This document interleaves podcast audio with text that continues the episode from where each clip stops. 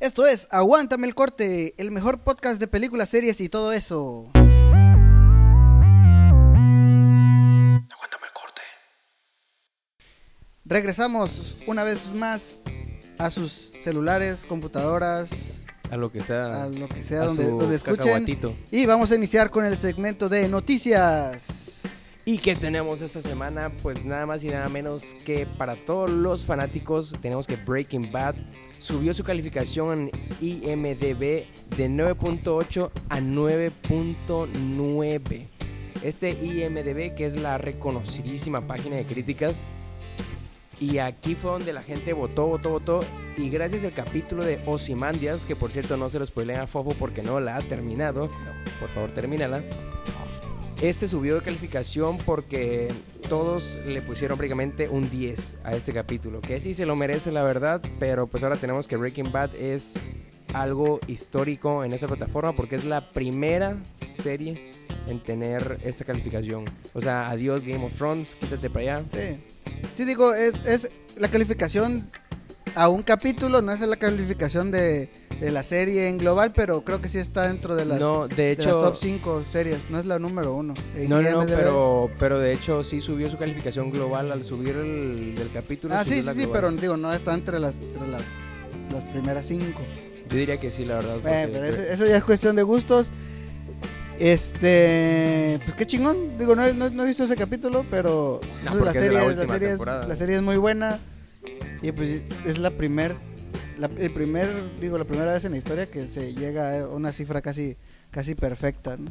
y, Y en otras noticias, habemos cast para La Dama y el Vagabundo. Wow, wow. Si no sabían, se, pues Disney va a hacer el live action de La Dama y el Vagabundo. Disney, el que casi no quiere hacer la live action Sí, de... todos, todos, todos live action ahora.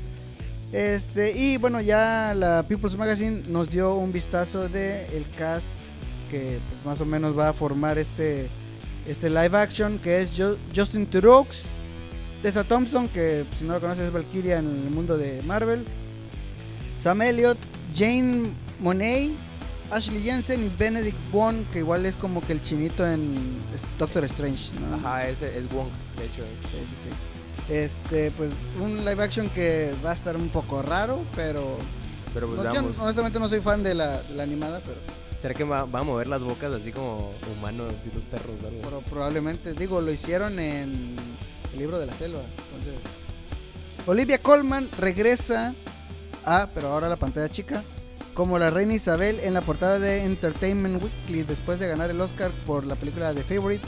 Coleman volverá a asumir el rol de reina esta vez en la serie de Netflix llamada The Crown en su tercera temporada. Esto es una noticia muy chingona porque bueno, tener a una ganadora del Oscar que no está nada, no es, digo, no es, no es ajena al tema de, de la realeza por su película con la que ganó el Oscar. Que te diré que yo no la he visto aún la de The Favorite. Es muy buena película. Viene a, a una serie ya consolidada, muy popular, muy querida, que era The Crown. Y viene a aportar pues lo que mejor sabe hacer. Oye, ¿tú ya la viste esta serie? Yo no la he visto, la verdad, tampoco. He visto las primera y segunda temporada, son muy buenas y esta definitivo la espero muchísimo. Y en otras cosas, tenemos que Netflix confirmó con un video que la actriz Verónica Castro ya no estará para la segunda temporada de La Casa de las Flores. Sinceramente, les voy a decir, yo no la vi la primera temporada, pero pues sé que todos ustedes la amaron con su manera de hablar. Pero pues lástima porque ya no va a estar. Ya le dieron un bye bye, no sé por qué. Eh, ojalá y nos digan pronto porque realmente nada más nos pusieron un video como diciéndole adiós. Y otra noticia súper relevante de la semana que tuvimos fue el supuesto regreso de Malcolm de medio como una película. En esto decía de que el actor que hace de Malcolm estuvo hablando con Brian Cranston sobre traer una película de qué es lo que pasó después a- de lo que vimos en la serie. Pero pues lo desmintieron eso, ¿no? Sí, de hecho, este sí fue en, un- en una entrevista donde él dijo que pues está trabajando creo en un guion para, para una posible película. Pero en otra entrevista le volvieron a preguntar lo mismo. Dijo que yo no he dicho de nada de ninguna película. Entonces, Frankie Muñiz, que es Mal- Malcolm, el del medio, pues primero como que nos ilusionó y ahora nos rompió el corazón. No digo que igual se le haya olvidado, ya es que igual se supone que olvidó todo su transcurso mal con el de en medio. Sí. ¿Será que tiene Alzheimer o algo así? De hecho, está, está bien chistoso que este hay, hay un fan un fan made de, de cómo Hal antes era este Heisenberg de Breaking Bad. Cómo, cómo vinculan Breaking Bad con este con Malcolm en el medio. Pues, De, hecho, creo que para. No sé si es un material extra de la serie de Malcolm o de Breaking Bad. Salió esto que supone que Hal se despertaba con Lois y le decía que tuvo un sueño muy raro donde estaba casado Sí. con una güera y era, era traficante. Y pues en otras noticias, el CEO de Disney y dueño de todos nosotros prácticamente, Bob Iger, informó que pues a raíz de la compra de 20th Century Fox se le realizarán varios reboots de algunas de las franquicias de Fox. Entre ellas está Home Alone o Mi Pobre Angelito, Una Noche en el Museo, El Diario de Greg, todo para la nueva plataforma Disney Plus. Digo, ya se veía venir, digo, están haciendo reboots y remakes de todo lo de toda nuestra infancia pues Home Alone no se podía quedar sin su reme- Y pues de remake. hecho, el actor de Home Alone ya es que subió una Macaulay foto. Culkin. Sí, subió una foto de cómo sería Home Alone ahorita. Sí, él está todo esparramado. sí, exacto. Bueno, ¿alguien recuerda a G.I. Joe? O sea, te- bueno, tú sí te acuerdas porque me imagino que es la caricatura También. viejita, ¿eh? Pero bueno, después tuvimos películas donde salía Shiny Tatum. Ch- Channing Tatum. Pero ahora nos, nos dicen que va a regresar un spin-off que ya está en proceso y va a ser protagonizado por Snake Eye, que si se acuerdan era el ninja. O sea, el bueno, el que está todo cubierto de negro que nunca enseñan la cara. Y se supone que aún no está confirmado, pero dicen que el actor Henry Golding ya está en pláticas para interpretarlo. Pero igual, pues si no se le ve la jeta, entonces Sí, no sabes si lo va, en realidad, lo va a interpretar él. va a ser como los Power Rangers. Como los Power Rangers que eran hombre y era el Power Ranger rosa. Algo así. Malas noticias para todos los que han estado esperando un chingo de tiempo la película de The New Mutants. Pues Disney vio el material que, que ya tenía Fox y pues parecer no le está gustando y comentaron que no tiene potencial en taquilla, lo que significaría que posiblemente no llegue a la pantalla grande. Y esto es, es malo porque no sé si recuerdas el actor que sale en Stranger Things como el hermano del niño que se pierde en el Upside Down, no olvidé su nombre. Ajá, sí. Primero ya se había retrasado la película porque este güey metió como que drogas al aeropuerto Ah, sí, sí, y ya no dejaban ir a Estados Unidos. Entonces era como de que primero se retrasó por eso. Luego no sé por qué tantas cosas se retrasó y ahorita que Disney vio el material y pues, pues siempre no me gustó, chavo. ¿eh? Y tenemos live action de Tarzán. Mm, pues supuestamente el sitio We Got Discovered, que de hecho ya nos había dado la igual la nota falsa de, de que Guillermo del Toro quería dirigir Atlantis.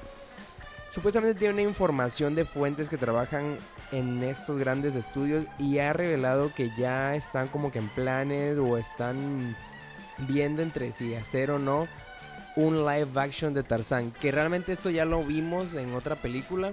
Con quién es el quién es, el actor de que actúa en la Ryan, Ryan Reynolds. No, no, no, no, no, esto es para la- este nuevo live action, pero ¿te acuerdas que sacaron hace unos años una película de Tarzán? Ah, sí, este. Skarsgård se apellida, pero no recuerdo el nombre de. Eh, bueno, sí. Sí, sí, sí, bueno, pues ahora, según en este nuevo live action que quieren traer, uno de los actores más fuertes para ese papel es Ryan Reynolds. O Sí. sea, veremos a, a Tarzán comiendo chimichangas. No, lo, la- honestamente lo dudo, pero. Pues, digo, un re- otro. Es muy pronto, creo, para un, un live action de Tarzán. Digo, la que acaba de pasar, no tiene mucho. Sí, o sea, es como que, o sea, igual como que párale Disney, o sea, Sí, ya. tranquilo. No todo tiene que ser live action. Espérate por lo menos unos añitos, ¿no? Por lo menos. Ya al rato van a sacar igual Frozen live action. Sí, eso les- no les falta. En otras noticias, Sasha Baron Cohen debuta como espía en la película de Spy, bueno, en la serie de Spy, que es una nueva serie de Netflix que se estrenará el 6 de septiembre. Es una serie dramática y es la primera vez, bueno, no, no la primera vez, pero vamos a ver eh, a Sasha Baron Cohen, que es un especialista en la comedia, interpretar un papel dramático. Sí, porque, bueno, para los que quizá no lo conocen, ¿se acuerdan del tipo del dictador? Bueno, pues Borat, el- el dictador, es, es Sasha Baron Cohen. Y bueno, hay un fuerte rumor sobre el regreso de Loki al MCU. Como pudimos ver en Avengers Endgame, Loki huyó con el tercer acto y que es esto donde empieza su nueva serie para Disney Plus, donde supuestamente va a estar viajando a través del tiempo, realidades. Y esta teoría dice que al final de esa serie podría ser que Loki via- viaje al multiverso, del, a la línea del tiempo donde están, o sea, donde está ubicado todos los del MCU. Y que es ahí donde podría ser que esté para Thor Love and Thunder. ¿Tú qué crees de esto? Yo creo que está demasiado forzado. Yo creo que no vamos a ver. a- a- De entrada, si nos vamos así técnicamente, el tercer acto no tiene poderes para hacer viajes en el tiempo. Por eso tuvieron que juntar e inventar una máquina para hacer pues, los viajes, ¿no? Eh, de entrada, yo creo ahí, ahí, ahí descartado. Pero pues yo creo que ya la época de Loki, yo creo que ya pasó. No, no creo que vaya a salir en la nueva película de Thor. Yo creo que ni el mismo Chris Hemsworth va a tener tanto peso en la nueva película de Thor. Sí, como que lo van a Jane Foster. Sí, lo van a, como que lo van a empezar a hacer a- un poquito al lado. Este, y se va a volver a- así como, creo yo, como Anthony Hopkins en Comodín. Y que va a salir en, en- en En tomas y escenas nada más.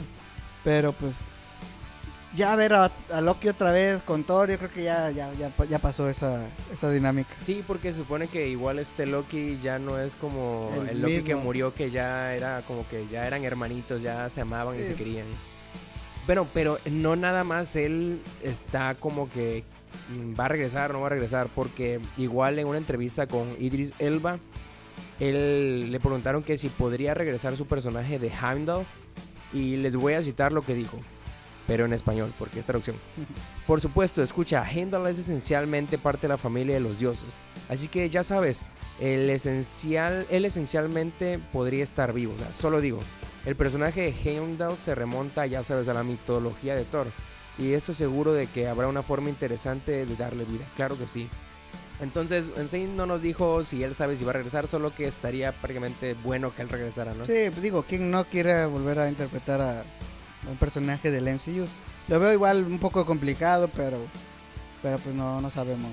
A mí me hubiera Así gustado de- que lo hubieran explotado más su personaje porque en, las, en los cómics de Thor, o sea, tiene un peso más chingón. De hecho, digo, antes de las últimas películas del MCU, se rumoraba fuertemente de que Heimdall era el portador de la gema de, de- del alma, que es la que... No, creo que era de, de la... No, Sí, del alma, ¿no? La última gema que encontraron, que era la que tenía, la que estaba en Boromir. ah bueno, sí, porque sus ojos eran Sí, amarillos. y exacto. Sí, por Cuántas eso. teorías y qué Sí. engañados estábamos. Es correcto. Y en noticias que a todo fanático de Star Wars le interesa, es que Ewan McGregor regresa para su personaje de Obi-Wan. Esto gracias a que Disney está viendo para hacer una serie en su plataforma de Disney Plus, donde tengamos de vuelta al reconocidísimo Ewan McGregor en el mundo de Star Wars, mejor conocido como Obi-Wan. Así que no sé si eso les emocione, pero si eres fanático, ya todos esperamos un hello there otra vez de Obi-Wan. No sé qué tan emocionado esté Fofo, porque él igual es súper fanático, pero yo al menos estoy súper, súper emocionado y espero tenerlo pronto. Espero tener más noticias sobre esto porque es algo increíble que los fans hemos estado pidiendo desde hace rato. Y bueno, ahora vamos a pasar rápido a las películas. Vamos a hablar de una película que yo estoy esperando. No sé si Rodolfo está esperando. No, no la estoy esperando. ¿No la estás Ah, es esperando? cierto, sí, sí, estoy esperando. Bueno, pues Once Upon a Time in Hollywood, que se estrena el 23 de agosto. ¿Qué esperamos de esta película? Pues yo espero algo muy chingón porque a mi parecer Tarantino es muy buen director. Me gustan mucho las películas, de hecho una de mis películas favoritas es Inglorious Bastards. Y ah, bueno, pues ¿cómo, cómo olvidar igual los ocho más odiados que a pesar de tener un poco de mala crítica, a mí me gustó mucho también. Pues no, digo, esta película es la penúltima porque él juró, bueno, él, él, él decía que iba a ser 10 películas nada más y, y al parecer esta ya es la, la penúltima. Se rumora que él va a dirigir la próxima de Star Trek Seguro. y según, digo, Este, ya con eso podría, se podrían cumplir sus 10 películas. Pero bueno, de Once Upon a Time in Hollywood se espera muchísimo. Yo creo que en- por el solo hecho de ser el nombre de, de Quentin Tarantino, este, la crítica y todo el mundo está como que a la, a la expectativa. Ha tenido muy buenas críticas la película, dicen que es de las mejores de, de- de Tarantino. De hecho, se entonces, estrenaron algunos festivales, me parece, y de Sí, ahí es donde salieron estas críticas. entonces, pues se ve que, digo, una película que, que junta por primera vez a Leonardo DiCaprio y Brad Pitt. Yo creo que todas las morritas de. de, de las morritas de 30 20 años. De, de 35 años han de estar vueltas locas, ¿no? 40. No, y esto no es lo único, porque igual hubo un pedo aquí con esta película, porque van a sacar a Bruce Lee, o sea, obviamente no lo van a traer a la vida, porque pues, está bien muerto. Pero la hija de Bruce Lee se quejaba de cómo hacen parecer a su papá prácticamente un imbécil en la película. Entonces hubo como que mucho roce entre Tarantino y la hija de Bruce Lee por este, por este mismo rollo, ¿eh? de que el, el personaje de Brad Pitt le pega una madriza a Bruce Lee que todos sabemos que, que en realidad Bruce Lee le hubiera partido la... Sí, digo, digo, Bruce Lee es una leyenda de, de los golpes. Y Brad Pitt en esta película es como que el doble de riesgo de, de Leonardo DiCaprio. Y en unas escenas de pelea, pues él es el que, el que aparece en pantalla y pelea con, con este con Bruce Lee. con Bruce Lee, sí. Y bueno, es momento de pasar a lo mejor de la semana en la taquilla. En el número 5 tenemos a Ted Bundy durmiendo con el asesino en español, que esta semana hizo 6.5 millones de pesos. Está en la posición número 5. Oye, pero está mucho, está haciendo, ¿no? Digo, es una película bastante esperada. Para ser una película de Netflix, yo creo que está haciendo mucho varo. O sea, que casi casi en dos semanas ya la vamos a Sí, tener. la vamos a tener en Netflix, sí, exacto. En el lugar número 4 de esta semana está El Rey León que se sigue aferrando como Mufasa a, a la, tierra, a la tierra, a las piedras. Eh, esta semana hizo 15.6 millones de pesos. En tercer lugar tenemos... pero espera, antes el. Rey León ya le, ya le, no sé si sabías, pero antes la película más taquillera era de Disney, era el Rey León. Después vino Frozen y le dijo, quítate, imbécil. Y ahorita otra vez regresó el Rey León live action y es como que otra vez, oye, perra, regresa mi puesto. Exacto. En el lugar número 3 tenemos a Infierno en la Tormenta, que esta semana hizo 15.8 millones de pesos. Que, pues, es una película que no sé de, de qué trata. Es, bueno, lo platicamos el otro día que es así tipo Sharknado o Megalodon de, de un animal que está comiendo gente. Ah, ya recuerdo, ya recuerdo, ya recuerdo. En la posición número 2 tenemos a Rápidos y Furiosos Hobbs and Show, que hizo 25.5 millones de pesos. Hizo una buena lana para hacer su segunda semana. Sí. Este. Bueno, pero es que no podíamos esperar nada menos de una película que Sí, literal exacto. fue hecha para hacer para hacer dinero, ¿no? Y en el primer lugar tenemos La vida secreta de tus mascotas 2 con 52.9 millones de pesos, que es su primera semana, pues le rompió el trasero a, a La Roca y a Jason Sí. Statham, ¿no? Lo que hablamos la semana pasada, ¿no? Que no quieren que los madren, pero pues ya se los Sí, madren. ya los madrearon unos perritos. Un conejo con trajecito, ¿eh? Y ahora vamos a ver qué películas pueden ver este fin, es, bueno, esta semana que viene, ¿eh? A ver, dinos qué películas podemos ver esta semana, Fofo. Esta semana se estrena Historias de Miedo de Guillermo del Toro, entonces hay que verla. Eh, Sí, esa de, de nuestro memito, que es Sí, nuestro... Orgullo Nacional. Nuestro Tlatuani, ¿eh? Sí, nuestro Es-. Esa película se ve interesante. Yo la verdad no soy muy fanático de las películas de terror, pero de hecho se ve muy interesante, ¿no? Es como, como esta película que hablamos el otro día. Porque haz de cuenta que ellos tienen un libro y no sé a quién caramba en el trailer le dicen que les cuente historias de miedo. Y de la nada todo eso lo que está en el libro se les empieza a aparecer y ellos aparecen en el libro y aunque arranquen las páginas sigue pasando y se los van escabechando. Es, sabemos que Guillermo del Toro tiene una obsesión con, con los el- monstruos. con los monstruos. Entonces, pues yo creo que vamos a tener una película muy, muy chingona. Otra que se estrena esta semana es Mentada de Padre. es mexicana, es em, bueno, la verdad ni yo la entiendo muy bien, pero se supone que esta película mexicana eh, es un señor que no sé si va a morir, que está dejándole prácticamente su agencia radiofónica a sus hijos, pero creo que tienen que concursar en, en algo para ver quién se queda con toda esta herencia. ¿eh? Mm, pues a ver, la, la veré, la verdad, la veré en Cuevana. Y ahora, hablando de series, la semana pasada dijimos que íbamos a hablar de The Boys, pero sin spoilers. Y así que en este momento, si no la has visto, adelántale. Sí, adelántale bastante, ¿eh? Adelántale como una hora. Ah, es cierto, porque vamos a hablar con spoilers. A ver, ahorita ya Rodolfo con spoilers, ya que Sí, ya sé, ya, ya, es, ya es justo. ya es ya si no la has visto, no saben de qué hablamos, pues ya es tu culpa. A ver, vamos a empezar esto. ¿Cómo, cómo, cómo la viste tú la serie ya, ya hablando sin Es pelos? una serie muy chingona, en especial por la crudeza en la que te muestra como que el mundo, el mundo real, actual, gobernado prácticamente por, por superhéroes y por, bueno, no tanto superhéroes, por una corporación que maneja los superhéroes.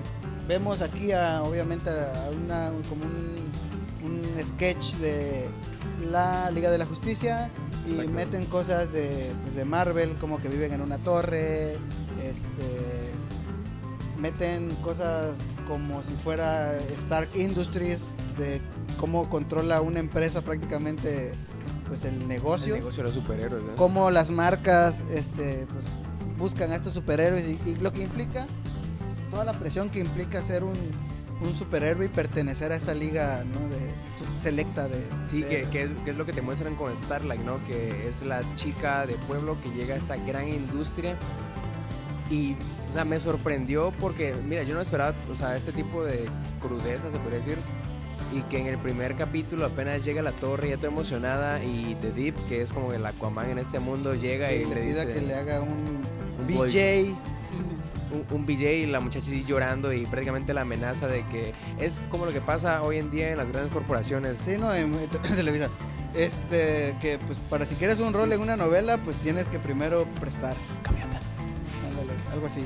Entonces, este, vemos mucho, vemos esa- esas situaciones un poco crudas, quizá a algunas personas como que no les, no les este, guste pues, ver esa, esa tanta crudeza, pero creo que es una serie muy, muy chingona que te hace cuestionar seriamente de si hubiera en realidad superhéroes, los idolatraríamos, los O- despreciaríamos, O les tendríamos miedo. les tendríamos miedo que prácticamente viviríamos a su merced, ¿qué es lo que pasaría? no? Entonces está bien chingón. No, y me gusta mucho cómo, cómo el personaje de Howie va. Miren, ya puedo decir Howie. Y no es Howie, es Huey. Huey, otra vez. ok, cómo el personaje de Huey va evolucionando desde el primer capítulo que lo muestran como un simplón, alguien con una vida monótona, monótona, perdón. Cómo va evolucionando porque empieza a ver el mundo como en realidad es, empieza a, de- a- a dejar sus miedos, esos miedos, esos miedos de que, ay no, ¿y qué pasa si hago esto? Y, y haz de cuenta que me salgo de, del guion, ¿qué pasa, no? Entonces este güey se vuelve un chingón, o sea, Sí, sí, sí. Empieza, se empieza a cuestionar, más que, digo, aceptar la realidad, la empieza a cuestionar por qué los superhéroes son así, por qué prácticamente son intocables, si en realidad deberían, pues, de, su, su chamba es protegernos, pues ahí empiezas a conocer también los, los, este, los secretos que tienen y, sí, y todo lo que hay debajo de la mesa, ¿no? todo Entonces, eso. y todo eso. Sí, no, es impresionante que hasta toquen un tema de que los superhéroes igual se drogan, o sea, que Sí. e- esa droga, que el compuesto V, que supone que usan para potenciar sus poderes y te muestran cómo este, este el que es como Flash, el, el negrito, A-Train. A-Train, es adicto a esto porque hay otros superhéroes que igual son rápidos y él no se quiere quedar atrás, quiere ser... Es que él es el hombre más rápido del planeta, entonces Flash. compite, compite para demostrar, como para conservar el título. También un tema muy recurrente y muy chingón en la serie es la extorsión. Prácticamente en eso se basa, eh, basa la serie y todos se meten en situaciones bien complicadas por, por culpa de la extorsión. Y más el personaje de este cuate de Billy Watcher. Billy Butcher. Entonces todos, este, todos tienen algo que perder y esto lo vemos muy cañón, tanto para los humanos como para los superiores. Entonces es una serie muy, muy, muy chingona, con un final, de un cliffhanger muy cabrón, que pues, aunque sea con spoilers no se los voy a arruinar porque si no han llegado al último capítulo, vale completamente la pena, es una sorpresa muy chingona Sí. y te deja con ganas de que ya empiece la segunda temporada. No, y el soundtrack, el soundtrack también me gustó mucho, ¿eh? E- Esa canción del final del último capítulo de... O sea, con lo que está pasando queda... o sea, la verdad me emocionó ese conjunto de lo que está pasando con esa canción me quedé de no friegues, qué chingón esto, ¿eh? Sí, entonces The Voice, la serie estrella de Amazon Prime Video que ha roto el récord de, de serie De vistas, en, ¿eh? de vistas en, en- en la plataforma de Amazon.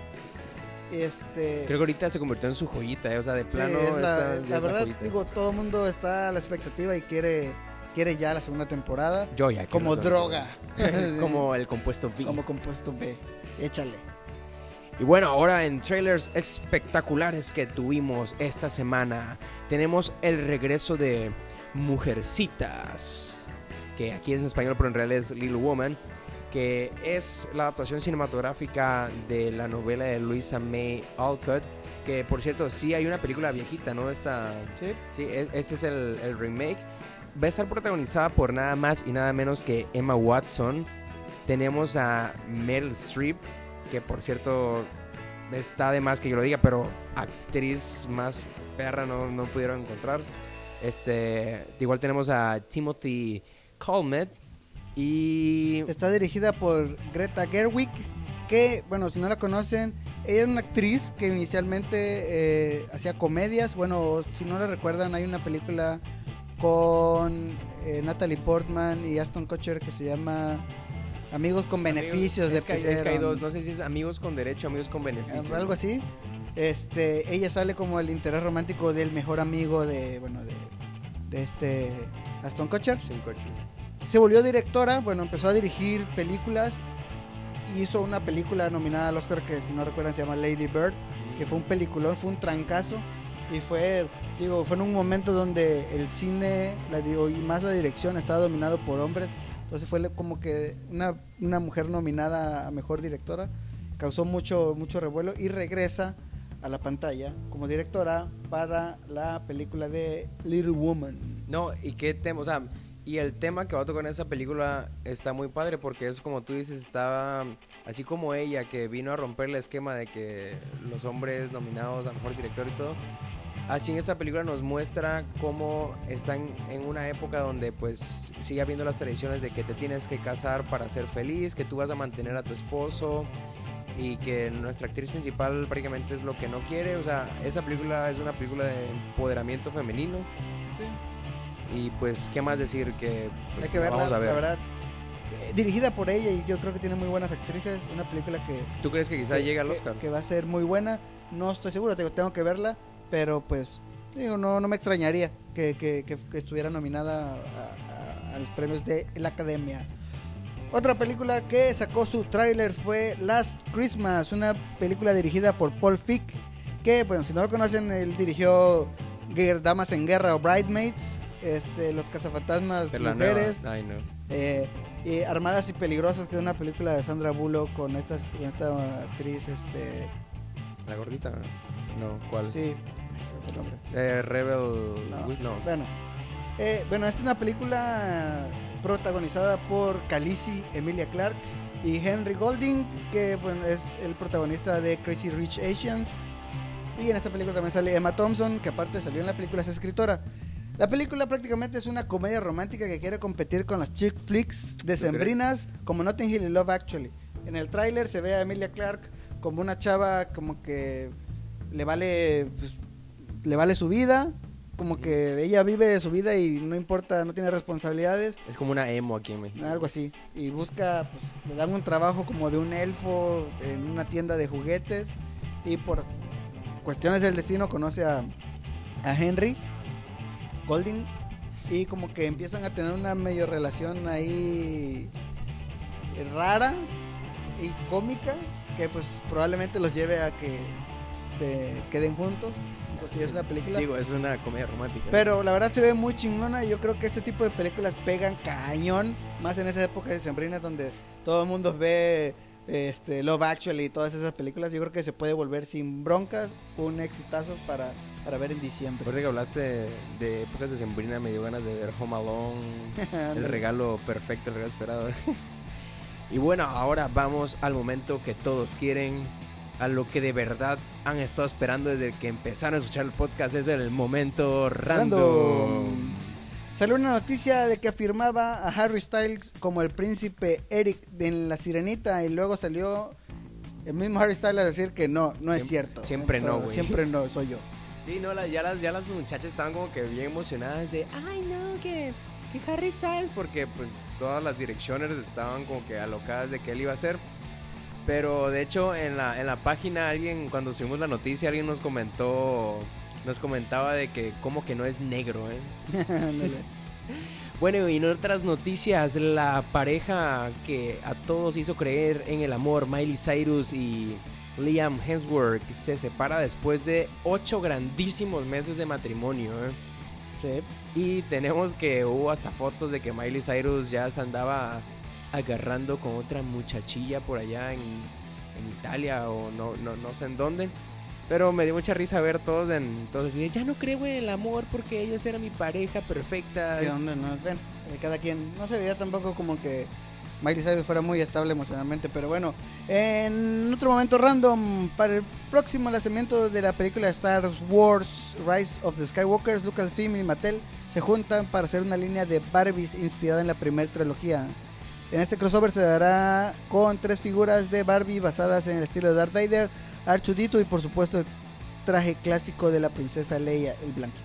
Ojalá y hubieran sacado una Barbie chubaca así toda peluda.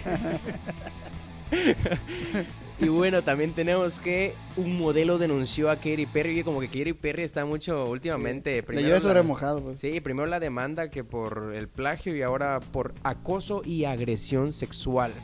Pues Josh Kloss eh, trabajó como modelo en uno de sus videos de la cantante. Aseguró que lo hizo sentir muy avergonzado en público.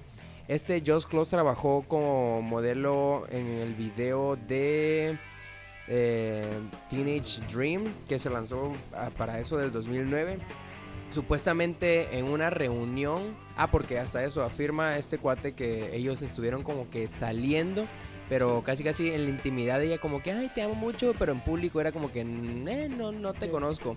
Y supuestamente esto inicia porque a, a este cuate, Katy Perry lo obligó frente a otras personas casi casi, o bueno, más bien ella le fue quitando, Le bajó los le pantalones. bajó los pantalones de enfrente de todos para que le viera el le pilín. vio el pilín.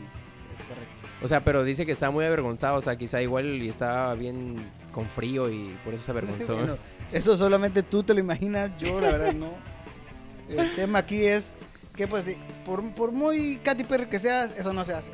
O sea, sí, o sea, puede ser lo más famoso que quieras, pero pues no manches, o sea, Se llama Ten Tantita Madre. por favor.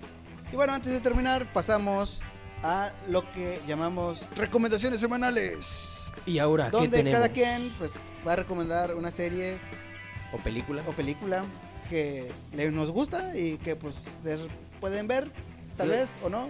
Mm, ¿Quién sabe? Ustedes Pero deciden. esperemos y la verdad las vean porque se las decimos con mucho amor. Sí, mi recomendación como fofo es una serie de Netflix que se llama Love, Death and Robots, una serie creada por Tim Miller, quien fue el director de Deadpool 1, que prácticamente es una antología animada original de Netflix clasificada con contenido para mayores de edad, aguas con eso, por material eh, violento, explícito y escenas de sexo. Se tratan de relatos de ciencia ficción sobre amor, muerte y robots, Oh, como no su me- nombre lo dice. No me digan. En la primera temporada cuenta con 18 episodios. Cada episodio dura alrededor de 20 minutos. eh, 11, 12 minutos aproximadamente. Al ser una antología significa que son series que no son capítulos que no tienen nada que ver el uno con el otro. Es una recopilación de, de- de capítulos. Cada capítulo fue animado de una forma en particular por un grupo creativo diferente. Todos los capítulos fueron dirigidos por alguien diferente.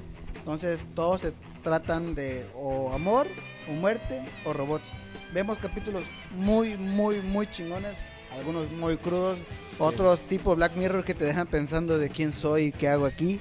Pero vale muchísimo la pena. Por ahí también hay un mexicano involucrado en un capítulo que se llama Blue Cima, si mal no recuerdo. Ah, ya, que es un capítulo muy chingón también. Se los recomiendo, véanla, está en Netflix, no duele y se llama Love, Death and Robots. Sí, la verdad que eso hasta yo se lo recomiendo, me gustó mucho, aunque no terminé de ver todos los capítulos, pero sí está muy chida, así que no porque sea caricatura alguna se las pongan a sus niños, no manchen. No lo hagan, por favor. El primer capítulo es bien chido, muy rudo, muy chido. Casi Black Mirror, el primer capítulo del puerco, oh, qué asco. Bueno, pues yo esta semana les voy a recomendar, ya que estamos hablando de Quentin Tarantino, me gustaría pues recomendarles una de mis películas favoritas de él, Inglorious Bastards, que como ya dije es una película de Quentin Tarantino con una historia situada en la Segunda Guerra Mundial, contada pues como Tarantino nos tiene acostumbrados, ¿no? Y en esta historia vemos eh, diferentes historias de personas que están en contra de la tiranía de Hitler, de los nazis, y que al final estas historias se entrelazan dejándonos como siempre una experiencia de una muy buena historia y sangre.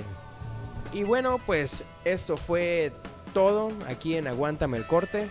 Esta semana les recordamos que como siempre nos sigan en nuestras redes sociales, Facebook, eh, Aguántame el corte. Aguántame el Corte. Estamos en Spotify, estamos en Apple Pos- Podcast.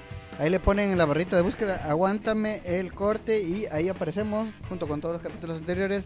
Si no tienen nada que hacer, aprovechen y escuchen todos, pónganse al día para que sean la envidia de sus amigos. para que tengan que comentar cuando vayan a platicar con su, con su crush, díganle, pues el otro día escuchando Aguántame el corte con un vino. ¿eh?". Exacto. Y bueno, eso es todo. Y les recordamos, denle me gusta a la Sí, página, compartan, síganla, póngansela a su tía. Póngansela a su abuela, a su hermana, a quien más confianza le tengan. Adiós. Nos solemos luego. ¡Yu!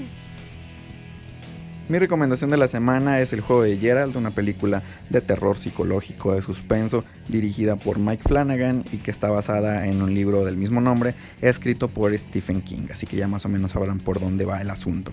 Resulta que es un matrimonio que está teniendo un poco de problemas y pues deciden irse a una cabaña a pasar unos días relajados, alejados de todo y pues incomunicados para estar solamente ellos y pues ya estando allá, Gerald, el esposo, decide proponerle a Jesse un juego de rol para revivar la llama de la pasión y pues la amarra a la cama y antes de que comience todo el show, ¡boom! Le da un infarto y cae muerto en la habitación.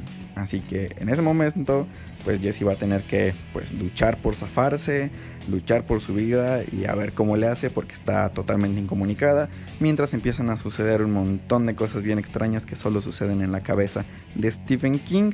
Y pues ya no les cuento más, vayan a verla, está muy interesante. Puede que se asusten, que peguen unos 2, 3 brinquitos, probablemente se van a estresar, pero la van a pasar chido. La película está muy buena y está disponible en Netflix, así que vayan a verla, se las recomiendo un montón.